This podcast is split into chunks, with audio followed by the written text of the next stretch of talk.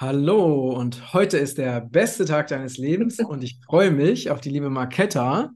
Hallo Marketta, schön, Hallo, dass du da bist. hallo. Hallo, unser erstes Interview zusammen. Stimmt, ja. Du bist eine sehr fachkundige und ähm, ja, langjährig erfahrene Heilpraktikerin und wir haben heute ein ganz besonderes Thema, nämlich das Thema Parasiten und ähm, ja auch ein bisschen Besetzung. Aber erstmal schön, dass du da bist. Vielen Dank. Und vielleicht magst du einfach noch ein paar Worte zu dir sagen. Ja, also wie du mich schon vorgestellt hast, ich bin äh, Heilpraktikerin.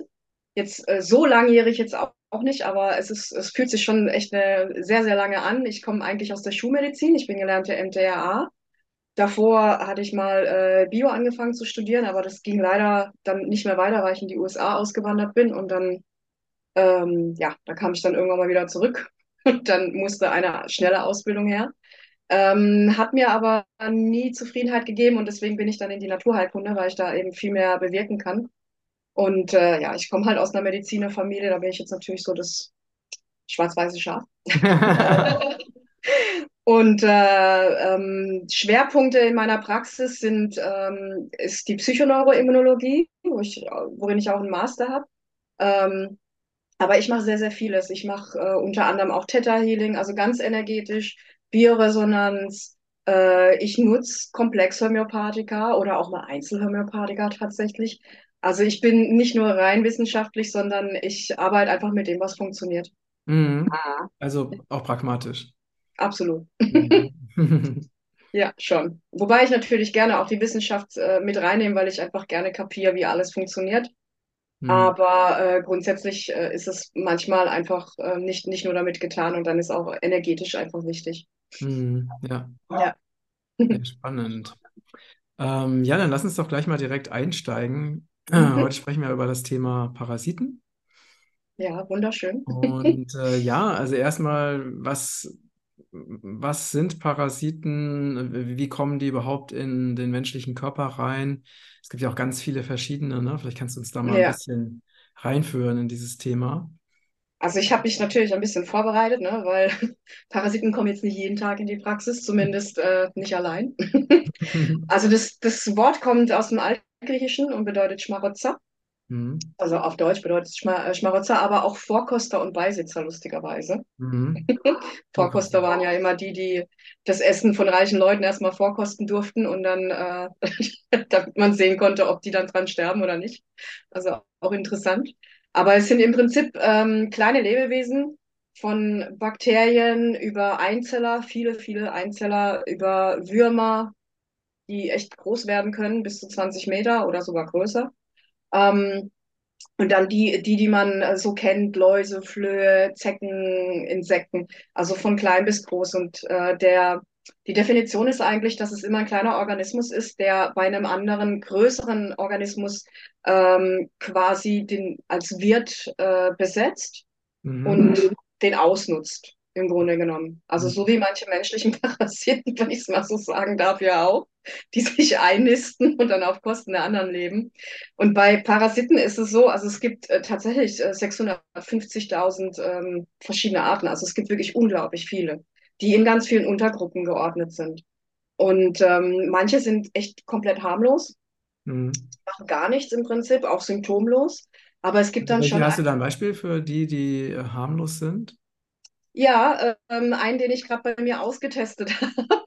Das sind, das ist so eine, ähm, wie so eine Amöbenart, aber die, die komplett äh, unbekannt ist. Das heißt irgendwie Entameron oder sowas. Also ganz interessant.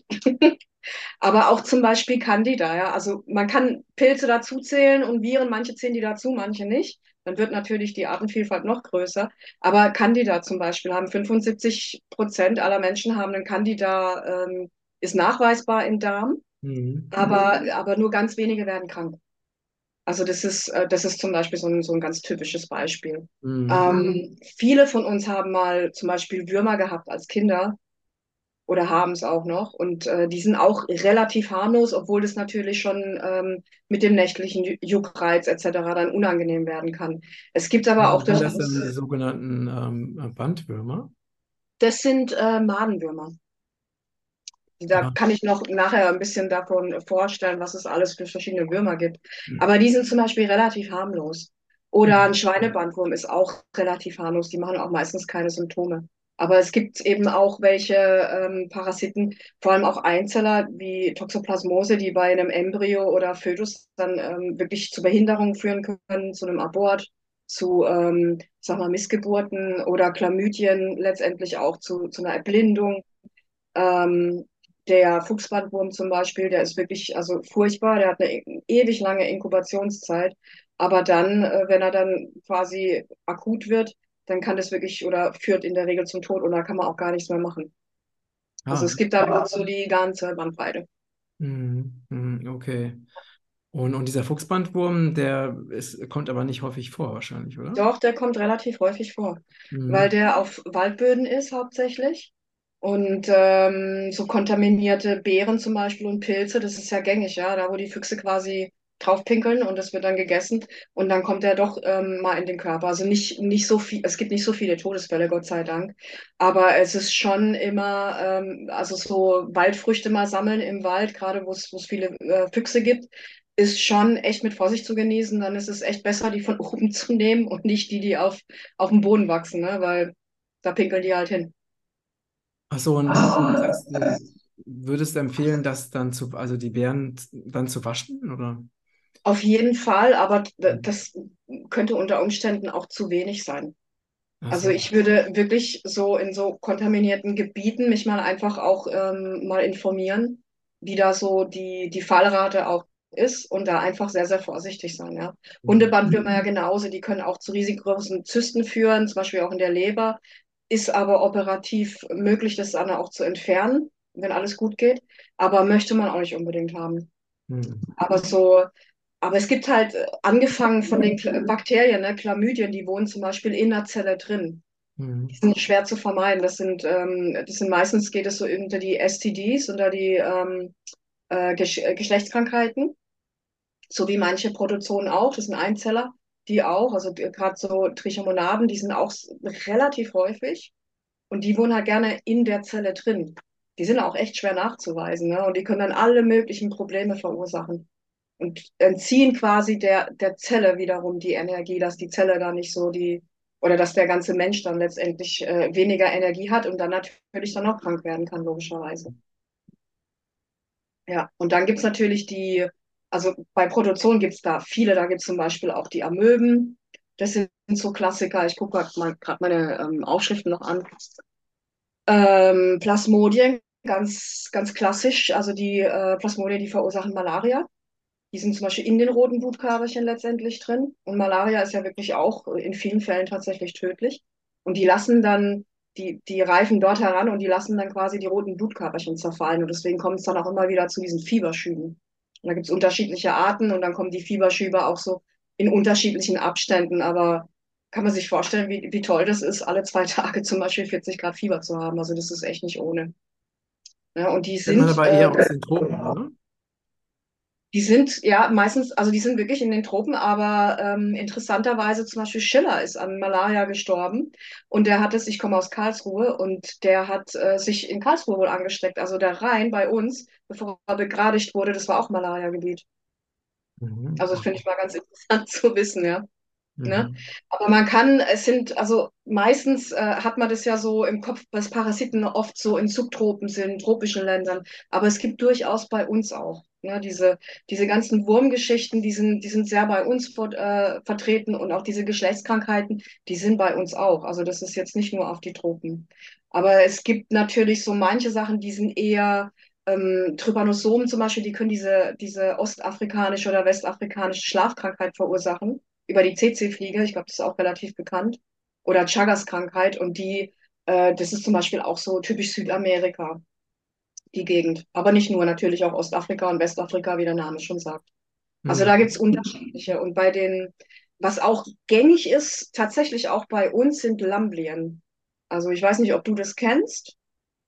Ich hatte mal welche, ist nicht schön. Wie, wie hat sich Und da?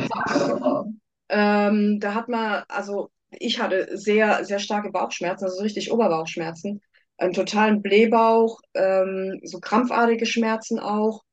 Und was so äh, ziemlich auffällt, ist, es muss nicht sein, aber es kann sein, dass äh, man auf einmal Milchprodukte nicht mehr verträgt. Sind ja eh nicht gesund, kann man sich drüber streiten. Mhm. Aber das, das ist sehr auffällig, ja. Also auch im Blutbild, wenn dann einfach die äh, so, so bestimmter Marker hoch ist, das spricht immer so für Parasiten oder kann für Parasiten sprechen. Auf dem großen Blutbild sieht man das schon. Und wenn dann noch jemand aus den Tropen kommt, ähm, und dann auf einmal keine Milchprodukte mehr verträgt, so war das nämlich bei meinem Partner, dann ist das wirklich sehr, sehr typisch für Lamblieren. Die kann man aber auch zum Beispiel in Österreich bekommen. Schon Leute gehabt, die haben das aus dem, aus dem Südtirol gehabt. Ne, so Italien, Österreich. Also gibt's durchaus, durchaus auch bei uns oder Amöben Toxoplasmen, das, das kennen ja auch viele, weil die Mhm. gerade bei einer Schwangerschaft eben gefährlich sein können und zum Beispiel über der Katze dann übertragen werden. Und äh, die sind so bei einem normalen Menschen, haben voll viele Kontakte damit gehabt. Also wenn man da auch die Antikörper mal misst, haben sehr viele Leute Toxoplasmosen gehabt. Die müssen aber nicht, die, die, da kommt es meistens zu, zu gar nichts, zu gar keiner Symptomatik. Und wenn, dann halt so eine Allgemeinsymptomatik wie ein bisschen Kopfweh, äh, vielleicht so ein bisschen Abgeschlagenheit. Wenn man aber schwanger ist, dann ist es eben für den Embryo, so wie ich schon vorher gesagt habe, dann kann es zu Missbildungen, zu Blindheit führen ähm, zu wirklich Fehlbildungen vom Gehirn oder sogar halt zu einer Fehlgeburt. Also das ist nicht so ohne. Ja. Aber oft so Amöben, Amöbenruhe, das haben vielleicht auch der ein oder andere mal gehört. Das sind halt äh, Gewässer, die nicht sauber sind oder, oder Trinkwasser, das kontaminiert ist. War früher natürlich auch viel häufiger und nach wie vor in, in Ländern, wo einfach die Trinkhygiene nicht so gut ist, ist da auch echt ähm, mit Vorsicht geboten, einfach das Wasser ähm, zu trinken. Da ist es auch besser, das zum Beispiel abzukochen. Das sind Einzeller, die, die zerstört man dann durch Hitze. Mhm. Ja. Also, wenn du das so erzählst, dann hört sich das ja schon sehr gruselig an. Ja, du, äh, das wird diese noch besser. ganzen Aufzählungen. Aber du bist Also noch gar was nicht, du hast noch gar nicht alle erwähnt, ne? Nein, nein, also was, was eine riesige, riesige Gruppe ist, sind tatsächlich die Würmer.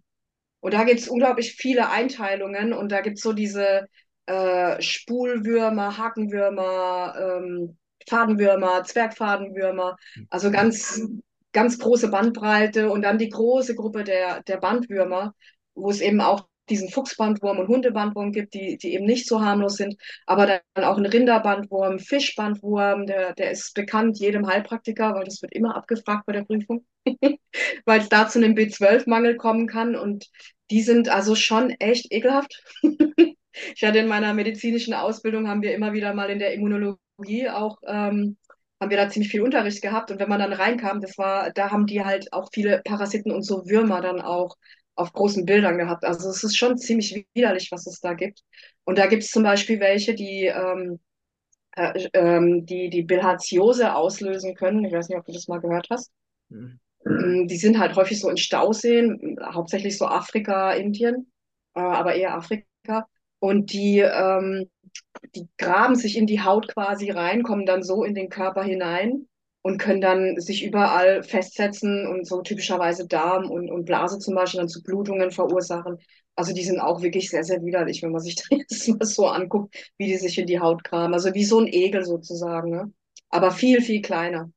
Und dann verbreiten die sich halt in uns. Ne? Das ist so was. Spulwürmer, Askariden, die sind auch äh, sehr verbreitet. 20 Prozent der Weltbevölkerung haben die mal. Und die machen auch zu äh, Darmbeschwerden hauptsächlich, können aber auch Fieber verursachen.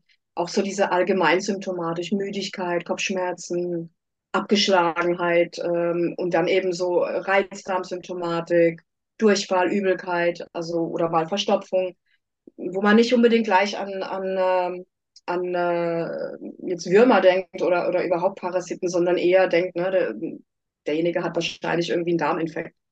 So, ne? Und dann eben Hakenwürmer, die kommen auch so hauptsächlich in den Tropen und Subtropen vor, auch nicht schön. Gibt es auch welche, die, die kommen dann über die Haut, ähm, also typisch so bei Reisfeldern, ne? Die gehen dann barfuß über die Reisfelder und die gaben sich dann so über die Füße hauptsächlich in den Körper hinein. Also ist auch sehr unschön. Die können dann auch, die, die haken sich, deswegen heißen die auch Hakenwürmer, die haken sich dann so im Dünndarm hauptsächlich ein und dann saugen die immer ein bisschen Blut. Und dann kann es wirklich wie äh, zu so einer Anämie auch kommen. Die saugen zwar nicht viel insgesamt, weil die sind nicht groß, aber über die Zeit ist es dann schon auffällig, ne? Und dann, dann kriegen die Leute eher so Eisenmangelphänomene, ähm, ne? Und da ist auch mal ganz gut, dann eben so im Hinterkopf zu behalten, dass es ja dann tatsächlich durch Parasiten sein kann. Ne? Askariden sind auch, also die sind uralt, also die sind schon sehr, sehr lang bekannt. Die sind auch im alten Ägypten schon beschrieben worden, also die, die ich vorhin gesagt habe, die Spulwürmer, also das ist auch ähm, nichts Neues unter der Sonne. Was ähm, sehr bekannt ist in unseren Breitengraden, sind diese Madenwürmer, die bei Kindern ganz oft vorkommen. So, die sieht man mhm. manchmal auf dem Stuhl oder wenn man ganz großes Glück hat, dann liegen die auch im Bett. Dann weiß man gleich, dass man einen Wurmbefall hat.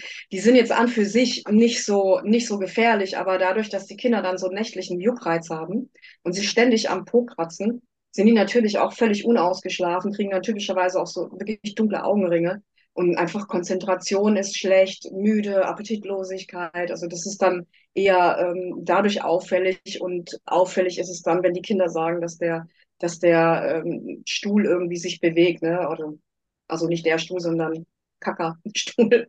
Mhm. Ähm, also sowas ist sehr, sehr auffällig, ähm, auffällig und das ist auch wirklich nicht untypisch. Das ist auch nicht weiter schlimm, da gibt es Mittel dafür. Aber es, das ist so bei in unseren Breitengraden sehr, sehr gängig. Und die sind auch sehr interessant, weil die brauchen keinen Zwischenwirt. Der kratzte, verschluckste, dann geht wieder der ganze Zyklus durch. Ja. Die, die nutzen praktisch ja den, den Menschen, um sich weiter zu vermehren, um sich fortzupflanzen. Mhm, genau. Also oft ist es so, dass, die, dass wir das über einen anderen Wirt bekommen, wie zum Beispiel die, die, die Toxoplasmen, also über die Katze und wir dann quasi so der Endwirt sind oder zum Beispiel auch äh, ein Fehlwirt tatsächlich oder nur ein Zwischenwirt.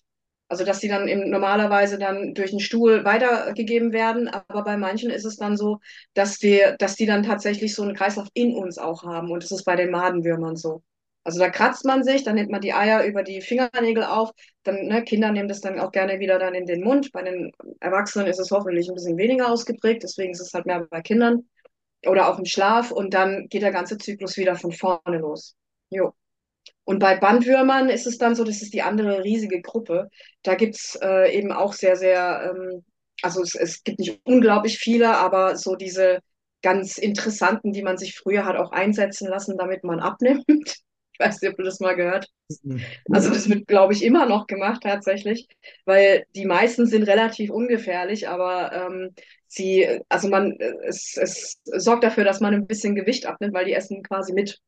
Aber sie entziehen natürlich dem Körper auch Nährstoffe, ist natürlich nicht so schön. Und einen ähm, 20 Meter langen Parasit in sich zu haben, also der Gedanke, finde ich jetzt nicht so toll. also dann mache ich es lieber über Sport und Ernährung, aber gut. Und dann, wie gesagt, da gibt es so harmlose Rinderbandwurm. Fischbandwurm ist jetzt auch nicht besonders gefährlich, außer dass er B12-Mangel ähm, verursachen kann. Aber tatsächlich auch nicht so oft, dass man das jetzt gleich darauf schießen würde. Ähm, aber der Hundebandwurm, wie erwähnt, und der, vor allem der Fuchsbandwurm, die sind wirklich gefährlich und äh, die sind, also mit denen ist nicht zu spaßen. Also wenn man einen Fuchsbandwurm hat, dann ist es sehr, sehr schlecht. Genau, aber das ist so die große Gruppe der Endoparasiten und dann gibt es natürlich noch Läuse, Flöhe, Zecken. Und das Problem ist bei denen eher, die bleiben ja nicht ewig an uns, aber die können uns dann quasi äh, Parasiten bescheren. Oder andere Krankheiten, wie, wie Borrelien zum Beispiel. Ne? Ja. Äh, Zecken. Ja.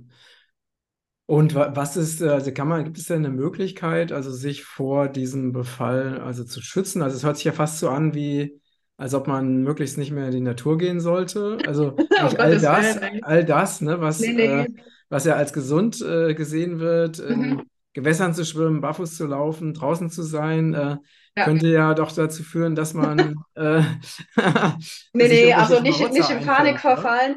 Es ist aber sinnvoll, wenn man jetzt zum Beispiel irgendwo nach, äh, in die Tropen geht oder in die Subtropen geht, sich schon mal beim Tropeninstitut vorher mal zu informieren, was es denn da so alles gibt und wie ich mich schützen kann.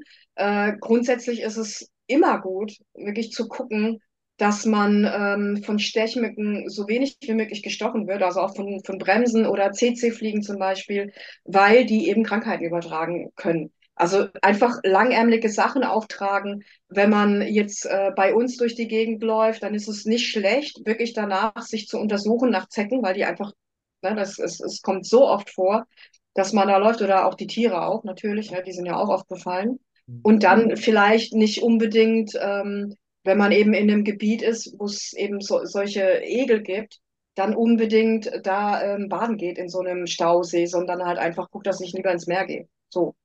Also kann man ja die Vernunft auch ähm, ein bisschen walten lassen. Oder man zieht sich halt so einen kompletten Taucheranzug an, dann geht's auch.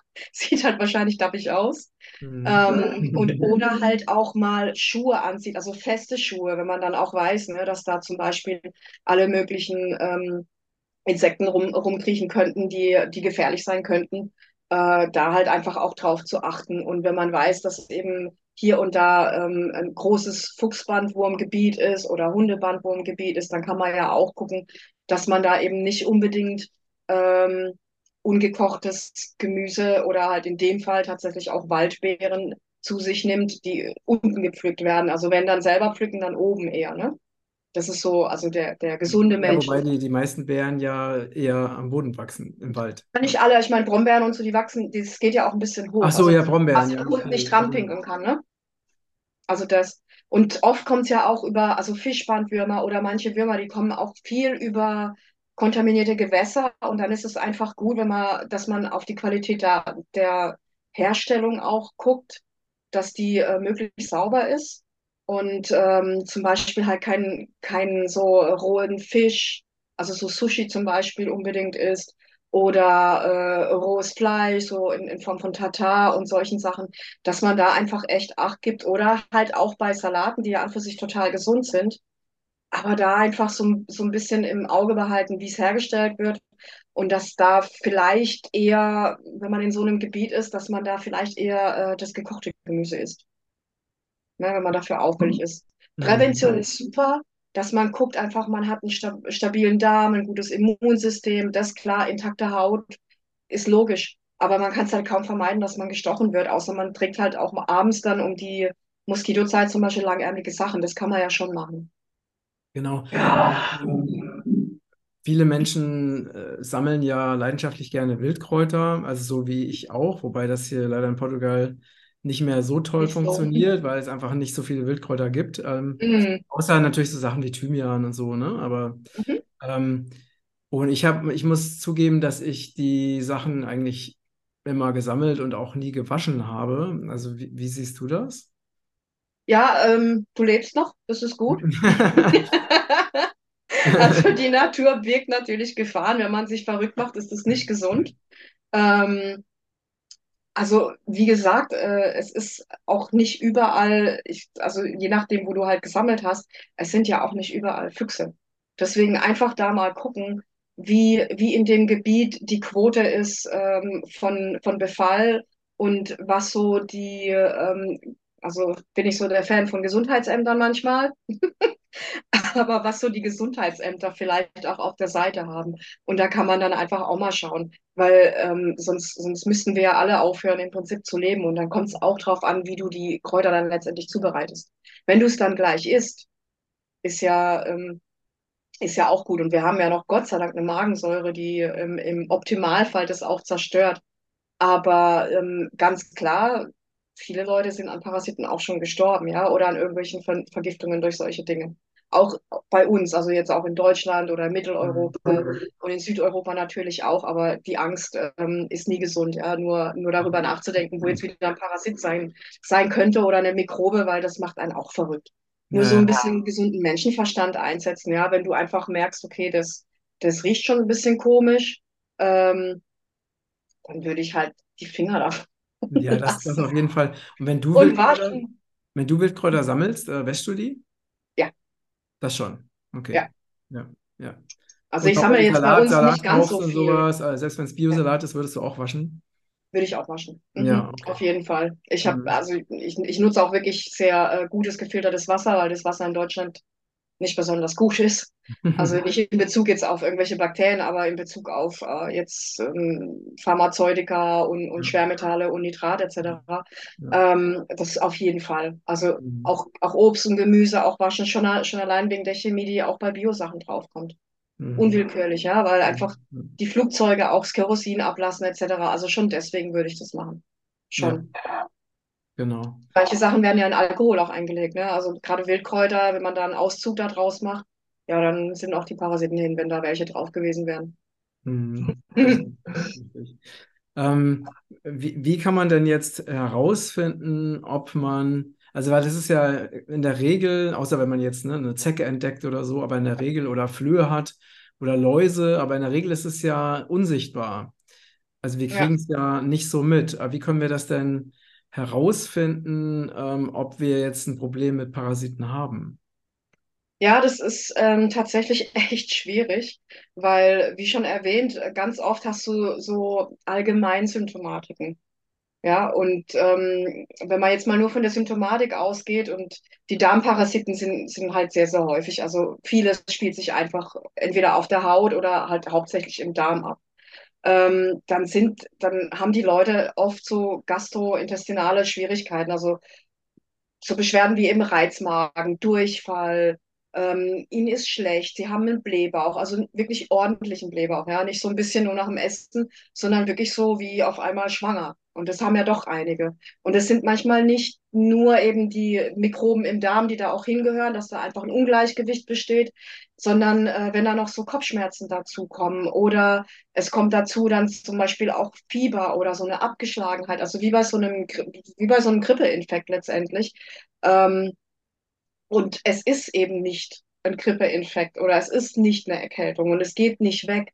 Und dann kommen vielleicht auch Hautausschläge dazu oder auf einmal eben sowas wie die Laktoseintoleranz, wie ich gesagt habe, ne? Oder es kommt dann dazu ähm, zum Beispiel auch dann so ein Wechsel von Verstopfung, Augenringe, ähm, solche Geschichten. Also das, das ist dann doch auffällig. Und dann ist es ganz gut, wenn der Therapeut dann auch mal wirklich auch eine Reiseanamnese macht und auch mal fragt, wann derjenige, wo, wo er war Mhm. und äh, wann das war, weil viele Sachen haben halt wirklich auch eine längere Inkubationszeit. Also sprich von der Aufnahme bis dann Symptome kommen, das kann auch länger dauern. Ansonsten natürlich, äh, ich bin ein großer Fan von Diagnostik und ich mache auch viel Diagnostik in der Praxis. Also sprich Stuhluntersuchungen, immunologische Untersuchungen und ganz klassisch ist einfach ein großes Blutbild und dann sind die Eosinophilen erhöht. Und es erstaunt mich Nochmal, nochmal, was ist erhöht? Eosinophilen, das sind so weiße Blutkörperchen, die bei Allergien und bei Würmern und bei Parasiten hochgehen. Und es ist echt erstaunlich, wie oft das doch Menschen haben und beim Arzt waren also ich möchte jetzt nicht über Schulmedizin schimpfen, weil da, da gibt es natürlich ähm, auch wirklich viel, viel Gutes, aber das ist, das ist so auffällig, wenn die Leute irgendwie aus dem Urlaub zurückkommen und ihnen geht's eine Weile nicht gut und dann ähm, haben die die Eosinophilen erhöht, dass man da nicht gleich mal, dass es da nicht gleich rattert, ne? Also das ist, das ist so ein Klassiker, aber die gehen nicht immer hoch. Aber grundsätzlich Blutuntersuchungen natürlich auch, Abstriche kann man machen. Ähm, ich arbeite persönlich gerne mit Bioresonanz, weil ich kann über die Testkästen, ähm, kann ich schon mal viel rausziehen. Ich habe halt äh, Parasiten, auch Testkästen. Und dann weiß ich einfach, okay, dass die Frequenz da auffällig ist. Und die ist ja nicht ohne Grund auffällig, wenn die Frequenz da auffällig ist. Und genauso behandle ich dann auch. Ja, manchmal kann man das dann auch ähm, eben das umgehen, weil die Diagnostik ist manchmal auch echt teuer. Und letztendlich ist die Behandlung dann gleich. Also kann ich mir das auch eben manchmal sparen, ne? Aber wenn die Leute wirklich so richtige Probleme haben und es denen wirklich nicht gut geht und die meinetwegen dann auch so 10, 10, 15 Kilo abgenommen haben, dann ist echt wichtig, dass man da auch die Schulmedizin mit reinbezieht und dass die dann auch mal gucken und vielleicht auch mal ähm, auch eine Gewebsbiopsie mal nehmen, gerade wenn, wenn so Hunde und, und Fuchsbrandwurm, das geht dann gerne mal auf die Leber oder andere Parasiten gehen dann auch auf die Lunge. Und dass man da zum Beispiel auch Sputung untersucht oder ähm, ich mache auch gerne Dunkelfeldmikroskopie, aber ich sehe dann keine Parasiten in der Dunkelfeldmikroskopie. Ganz wichtig, Ach weil so. das denken Leute, sieht man nicht. Man sieht einfach nur, dass das Milieu schlecht ist, was dann ein Hinweis drauf sein kann. Also für mich ist es wirklich am einfachsten, über die Bioresonanz zu gehen. Ja, bist Ja. gerade eingefroren. ah, jetzt bist Ah. du wieder da. Ah, okay.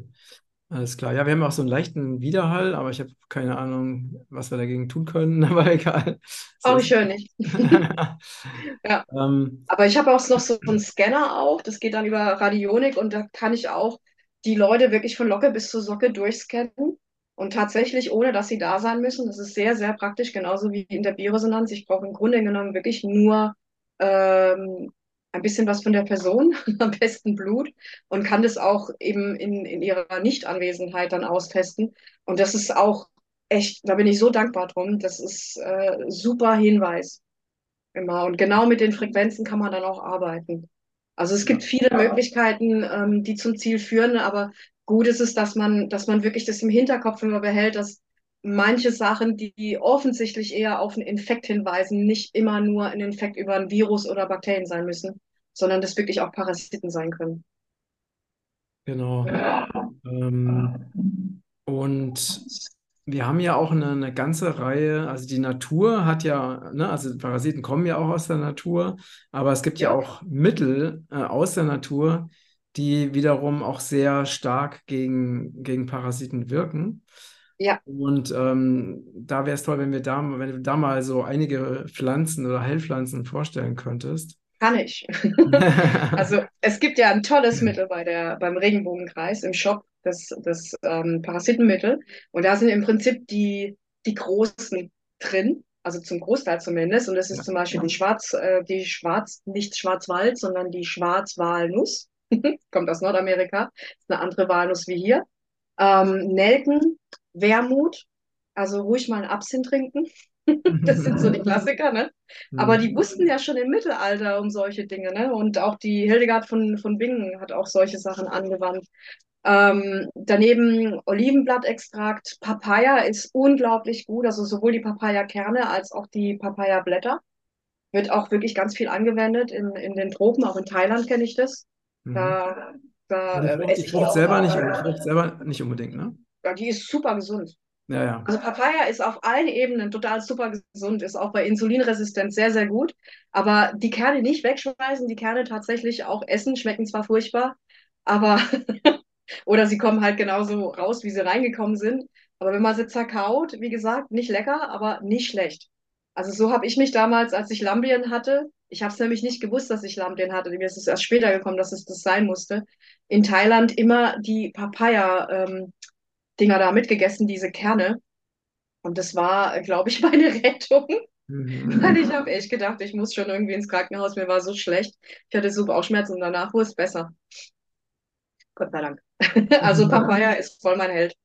Wacholderbeeren sind auch total gut, aber auch ähm, zum Beispiel Ingwer ist auch sehr, sehr gut, auch ein Klassiker, so auch in der ähm, ähm, Medizin von der Hildegard von, von Bingen, die wusste das auch schon. Enzianwurzel auch sehr dankbar. Aber dann auch diese Klassiker wie zum Beispiel Thymianöl und Oreganoöl. Die sind für viele Dinge auch gut. Ähm, auch für Pilze übrigens, aber auch für Bakterien eben und auch diese Einzellergeschichten. Und ein ganz tolles Mittel ist auch Neem. Ich weiß nicht, Richtig, wollte ich auch gerade sagen. Ja. Ja. Neem ist echt, also Neem ist so ziemlich gut für alles. Mhm. Also kann man wirklich innerlich, äußerlich alles damit machen. Aber Neem ist auch wirklich ein ganz tolles Mittel. Es gibt neben, daneben auch solche schwarzen Knoblauch, der sehr, sehr gut ist. Mhm. Kurkuma ist auch so ein Mittel, das kann man so für fast alles einsetzen. Sehr, sehr gut ist auch Süßholz. Wobei man bei Süßholz echt darauf achten muss, dass die Leute, ähm, das kann den Blutdruck erhöhen, also dass die Leute da nicht zu viel dazu, davon nehmen. Und bei Schwangeren grundsätzlich immer Achtung, ne? Ist auch Mhm. immer individuell, ne, was, was wirkt. Aber Fenchel, Zistrose, äh, Grapefruit-Extrakt zum Beispiel ist auch sehr, sehr gut. Ist auch für Ah, viele haben Dinge gut. eine zweifache Ausfertigung im Shop. Mhm. Genau. Da muss man immer nur achten, dass man, wenn man Medikamente nehmen muss, dass man das nicht gleichzeitig nimmt. Weil Richtig. das kann so Zypenzyme beschleunigen und dann wird zum Beispiel, also gerade Klassiker bei der Pille, ne? Wenn es dann zu schnell verstoffwechselt wird, dann kann ein süßes Baby bei rauskommen. Dann war es kein Parasit, ne? Ähm, Tulsi Amla aus dem Ayurveda, auch sehr, sehr gut. Also der, der, der heilige Basilikum zum Beispiel. Kürbiskernextrakt ist ganz gut. Kümmel ist auch wirklich sehr, sehr gut. Kümmel ist für viele Dinge gut, aber eben dieses ähm, Kümmel, Kümmelwurzelextrakt ist, ist auch, äh, das, das tötet auch so die Eier ab, die Wurmeier. Also auch da, Salbei ist auch zum Beispiel ganz gut und etliche mehr. Es gibt viele Komplexhomöopathika auch, die da sehr gut sind. Also ich setze das zum Beispiel sehr, sehr gerne ein.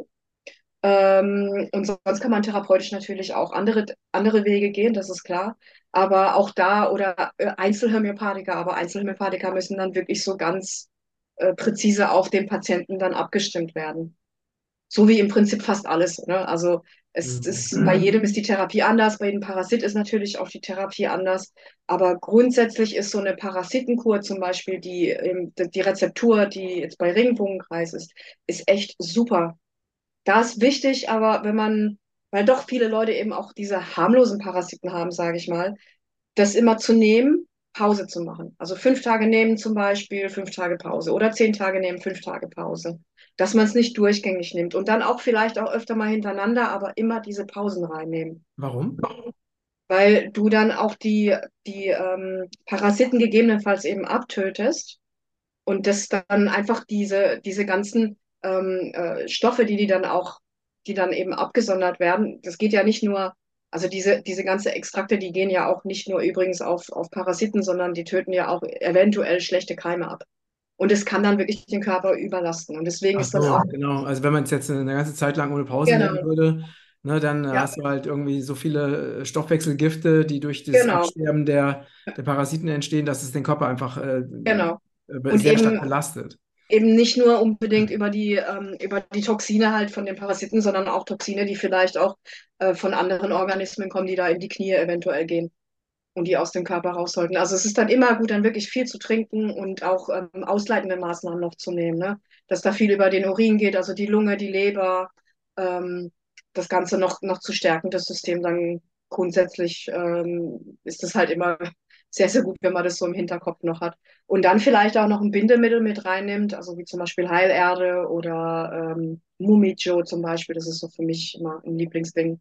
Also solche Dinge dann noch mit reinzunehmen oder äh, Zeolit zum Beispiel auch. Also da gibt es Mhm. viele Möglichkeiten und grundsätzlich ist es echt gut, wenn man, wenn man sich wirklich an jemanden wendet, ähm, der einen dabei begleitet. Mhm. Sowas kann auch echt in die Hose gehen. Ja. Gerade wenn man es dann so, so heftig durchzieht und sich dann wirklich dann quasi selber noch ver vergiftet, das ist ja nicht, nicht im Sinne des, des Erfinders, ne? Mhm. Sondern wirklich slowly macht und derjenige dann vielleicht auch noch sagt, dass das Mittel und jenes Mittel noch dazu passen würde. Und die Pause ist auch übrigens gut, weil ähm, die Würmer vor allem, die legen ja immer wieder Eier. Und dass man es dann immer wieder zyklisch macht. Das macht man übrigens bei vielen Therapien so. Also Parasitentherapien, wenn jemand dann wirklich einen nachgewiesenen Parasit hat, das ist nicht so schnell erledigt. Das dauert, ja.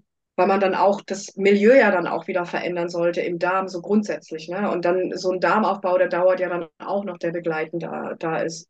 Und dann ist immer wieder ein Wechsel gut, dass sich der Körper eben nicht an ein Mittel gewöhnt, sondern dann einfach die Parasitenkur zu nehmen, dann wieder vielleicht noch ein Neem dazu zu nehmen, zum Beispiel, oder das Grapefruitöl dazu zu nehmen, dann wieder Darmbalance beispielsweise zu nehmen. Also dann auch wirklich dann viel für insgesamt den Körper machen, dann Multivitamine dazu, zum Beispiel liposomales Eisen dazu nehmen, dass man dann, wenn man dann, äh, wenn, wenn eben einem Aus, Eisen geraubt wurde, dass man das dann wieder ausgleichen kann. Also so, ne, so, solche Dinge sollte man im Hinterkopf, im Hinterkopf haben und dann auch wirklich äh, mit einem Therapeuten dann am besten auch machen. Ja. Und wie würdest du die, die Parasitentinktur, wie würdest du die anwenden, dosieren? Also wenn jetzt jemand sagt, hey, ich will einfach mal eine Parasitenkur machen, ich habe jetzt nicht Lust, unbedingt jetzt zu testen, wie viele oder welche Parasiten ich habe, weil man kann ja davon Mhm. ausgehen, dass jeder Parasiten hat, die nicht so gesund sind, ne, in dieser Welt. Ja, Und wie kann man denn einfach mal, ähm, wie würdest du denn die, eine Dos Dosierung empfehlen? also ich glaube, auf der, bei euch steht im Regenbogenkreis, wie, wie steht's da drauf? Weißt du das auswendig? Ach nee, auswendig weiß ich es jetzt gerade nicht. Nee, also ich würde, ich würde, ich mache ähm, das grundsätzlich so, ich schleiche die Sachen ganz gerne ein. Ja, um einfach auch zu, zu gucken, ob die Leute das auch vertragen. Und da fange ich meistens an mit so 10 Tropfen, dreimal täglich und dann 15 Tropfen und ja, dann zum Beispiel ja, 20 Tropfen. 20 ja. Tropfen ist ein Milliliter in Mhm. der Regel. Und wenn das gut läuft, kann man e eventuell auch, wenn's, wenn die Leute merken, okay, das funzt und das, da kommt einiges bei raus und die fühlen sich besser, dann kann man auch die Dosis tatsächlich auch noch ein bisschen steigern auf vielleicht so einen halben, halben Teelöffel dreimal täglich. Mhm. Aber auch das ist wirklich komplett individuell, weil jeder hat so eine andere, ähm, so wie jeder von uns eine andere Statur hat, hat halt jeder auch so ein anderer, ähm, andere Verfassung, sage ich mal, von der, von der Aufnahme von Therapeutika. Und manche, bei manchen ist weniger echt mehr. Also ich habe viele Patienten, mit denen kann ich echt mit einem Tropfen erstmal reingehen und das ist dann eventuell schon zu viel. Und bei manchen, da muss man klotzen. Also Mhm. auch da ist sehr unterschiedlich, aber wenn das jemand mal einfach mal ausprobieren möchte, dann natürlich an der, an der Packungsbeilage auch sich ähm, orientieren oder das, was draufsteht. Mhm. Aber ich würde mit, mit dreimal zehn Tropfen starten. Ja, ja, Das wäre so mein Tipp. Auf jeden Fall eine gute, eine gute Größe. Und ähm, Parasiten haben ja auch ihre, ihre eigene Frequenz. Ne? Wir haben ja auch die Möglichkeit, über Frequenzen auch Parasiten auszuleiten. Ja, Ja, genau. also, Also du sprichst wahrscheinlich von Hulda Clark, von dem Sepper, ne? Genau, also wir haben ja auch diesen, diesen Hulda Clark Sepper im Mhm. Angebot, ne? Oder Ja. auch dieses äh, parasitenfreie Tinktur. Wir, äh, wir verlinken das natürlich alles nochmal unter dem, Mhm. unter dem Beitrag. Aber diese Frequenzebene ist ja auch super wichtig, ne? Ja, genau. Ja. Eben, und das, aber so wie ich vorhin gesagt habe, ne, also diese, diese Hulda Clark-Geschichte, die ist, die ist sehr bekannt und sehr bewährt. Und das, äh, die wäre nicht so bewährt, wenn sie nicht funktionieren würde. Mhm. Ähm, wenn de, also ich meine, ich arbeite halt mit Bioresonanz und ich bin da sehr spezifisch, weil ich dann wirklich nicht, nicht eine Parasitenfrequenz habe, sondern ich habe da ganz spezifisch eben von, von dem Parasiten, den ich austeste, die Frequenz. Und dann arbeite ich natürlich mit der Frequenz. Mhm. Aber wenn man eben mit diesem Hulda Clark Sepper arbeiten will, also bahnfrei. Mhm. Kann man auf jeden Fall machen. Ich weiß nicht genau, wie das, wie die Frequenz da eben da drin ist. Ich habe das Ding nicht auseinandergebaut. Mhm. Aber ich kenne ähm, einige Patienten von mir, die haben den und die nutzen den. Ich selber habe ihn jetzt tatsächlich nicht. Sollte ich eigentlich mal machen. jetzt, wo du sagst. Aber äh, die schwören drauf. Und nicht nur bei Parasiten übrigens. Ja, also das tut vielen Leuten gut. Spezifisch eben, wie gesagt, wenn jemand spezifische Probleme hat, dann, dann kann man das ja probieren. Wenn es danach nicht besser wird, dann, dann würde ich halt immer noch gucken, dass man dann wirklich dann mal guckt mit Diagnostik auch, was es denn tatsächlich ist. Mhm. Genau, Aber viele sind harmlos. Also viele Parasiten, die man hat, sind harmlos, muss man auch sagen. Ja, ja. Und die. Frequenz sorgt ja praktisch dafür, dass der Wirt äh, sich, äh, ne, also oder der Parasit sich einfach nie in, in seinem Milieu, also im menschlichen Körper, dann einfach nicht mehr wohlfühlt. Ne? Genau. Das Mhm. ist wie bei so menschlichen Parasiten, ne? Machst Mhm. echt ungemütlich für die. Räucherst das Ganze aus, Genau, hast nur noch total unangenehme Gäste und dann fühlt er sich irgendwann nicht mehr wohl und geht. Richtig, genau. Oder spielst die ganze Zeit Musik, die ihn total stresst. Auch das ist Frequenz. Ja, Im genau. Prinzip ist das man, das äh, ne, Prinzip. man besendet irgendwelche Energievampire permanent mit Liebe und Dankbarkeit und Ja, Freude. genau. Fühlt es sich auch Ja, nicht mehr zu Hause, ne? ja, ja, tatsächlich. Ich arbeite ja, das habe ich dir ja vorhin erzählt, ich arbeite ja auch mit Theta Healing und, ähm, und äh, zu dem Thema Parasiten, also Menschen, die oft Parasiten eben haben oder davon befallen sind, da sind halt auch ganz viele Glaubenssätze dabei. Das sind Menschen, die sich generell, also jetzt mal ganz allgemein gesprochen, sehr gerne auch ausnutzen lassen. Mhm. Schlechtes Selbstwertgefühl und ähm, da sollte man vielleicht, also wenn man energetisch auch aufgestellt ist, ähm, in der Therapie das mit einbeziehen. Also ich finde es unglaublich sinnvoll, sowas mit in die äh, Therapie mit einzubeziehen, weil ähm, das Körperliche ist die eine Sache und das Energetische ist eben meiner Meinung nach genauso wichtig, wenn nicht sogar manchmal wichtiger. Mhm. Und auch da mal hinzugucken, ja, wenn das jetzt einmalig ist und du wirst halt von der Zecke dummerweise gest- gestochen, okay, ja. Aber äh, wenn das jetzt öfter mal war, dann hat es seinen Grund meistens. Ich Genau, glaube es passiert ja, es passiert ja nichts aus Zufall. Richtig. Und äh, wir haben ja, also alles, was wir in unser Leben einladen, bewusst oder unbewusst, ist ja aufgrund von Resonanz. Weil wenn wir die Genau. Resonanz nicht hätten, würde es ja nicht passieren. Richtig. Ja. Und In äh, irgendeiner da, zu gucken, äh, wie, wie kann ich eben meine persönliche Resonanz verändern, Mhm. sodass eben ich nicht mehr ähm, ein, ne, bestimmte Energien in mein Leben einlade. Ja, genau. Eben lernen, Nein zu sagen zu den Dingen, die einen nicht gut tun, etc. Ja, solche Geschichten. Aber da sind viele Glaubenssätze oft dahinter, das glaubt man gar nicht. Und die kommen nicht unbedingt so Ja. von so aus dem Bewusstsein, sondern wirklich, die sind dann oft auch so unterbewusst tief, tief begraben, vielleicht auch eben aus der Epigenetik raus, von den Ahnen oder woher auch immer sich das irgendwie ins Unterbewusstsein eingegraben hat. Und da macht es schon Sinn, auch mal hinzugucken. Ja, unbedingt. Ne? Ja, schön, liebe Marketta. Jetzt haben wir das Thema ja, äh, also klar könnte man noch viel umfassender behandeln, aber ich denke, wir haben einen guten Überblick bekommen. Ja, Ähm, haben wir noch irgendwas Wichtiges, was, was du gerne noch uns mit uns teilen möchtest zu dem Thema? Nee, ich glaube, wir haben eigentlich alles durch. Ich meine, wie, wie du sagst, man könnte da jetzt noch Stunden drüber diskutieren, über die ganzen ekelhaften Krankheiten, die es so gibt. Aber äh, ich, also ich habe extra keine, keine Bilder, weil das ist wirklich furchtbar. Das kann ja jeder mal für sich selber mal ein bisschen googeln. Mhm. Aber ja, also wir haben eigentlich alles meiner Meinung nach durch. Ich möchte nur wirklich den, den Zuhörern echt nahelegen, äh, wenn ihr keine Symptome habt, macht mal so eine Darmkur. Beziehungsweise so eine Parasitenkur und, und baut den Darm auf und das Immunsystem auf und äh, nutzt die Sachen, die wir zur Verfügung haben und vor allem auch beim Regenbogenkreis zur Verfügung haben. Wenn ihr aber spezifische Probleme habt, dann, dann äh, meldet euch gerne bei mir, aber oder bei, bei dem Therapeuten eurer Wahl und in eurer Gegend ähm, oder nicht in der Gegend. Ne? Man kann ja mittlerweile wirklich auch ganz viel über die Entfernung machen. Mhm. Ähm, und dann die Sache dann wirklich mal mit, mit jemandem, der sich damit auskennt, auch angehen. Mhm. Wenn es chronisch ist.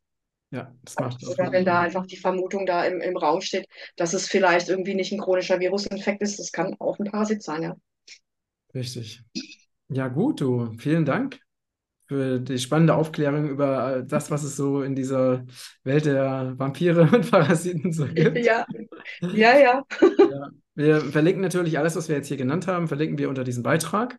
Mhm. Und ja, ihr Lieben, wenn ihr Fragen habt, stellt sie gerne ähm, in die Kommentare. Wir versuchen das natürlich so gut wie möglich auch ähm, darauf zu antworten oder zu reagieren. Und äh, ansonsten teilt bitte gerne diesen Beitrag auf allen Ebenen und vergesst nicht, meinen Kanal zu abonnieren, damit ihr in Zukunft auch keine wichtige Sendung wie diese hier mehr verpasst. Danke, liebe Marketta. Sehr gerne. Und ja, alles Liebe. Liebe Grüße aus Portugal und Deutschland. Ja, und Deutschland. Okay. Ciao. Ciao.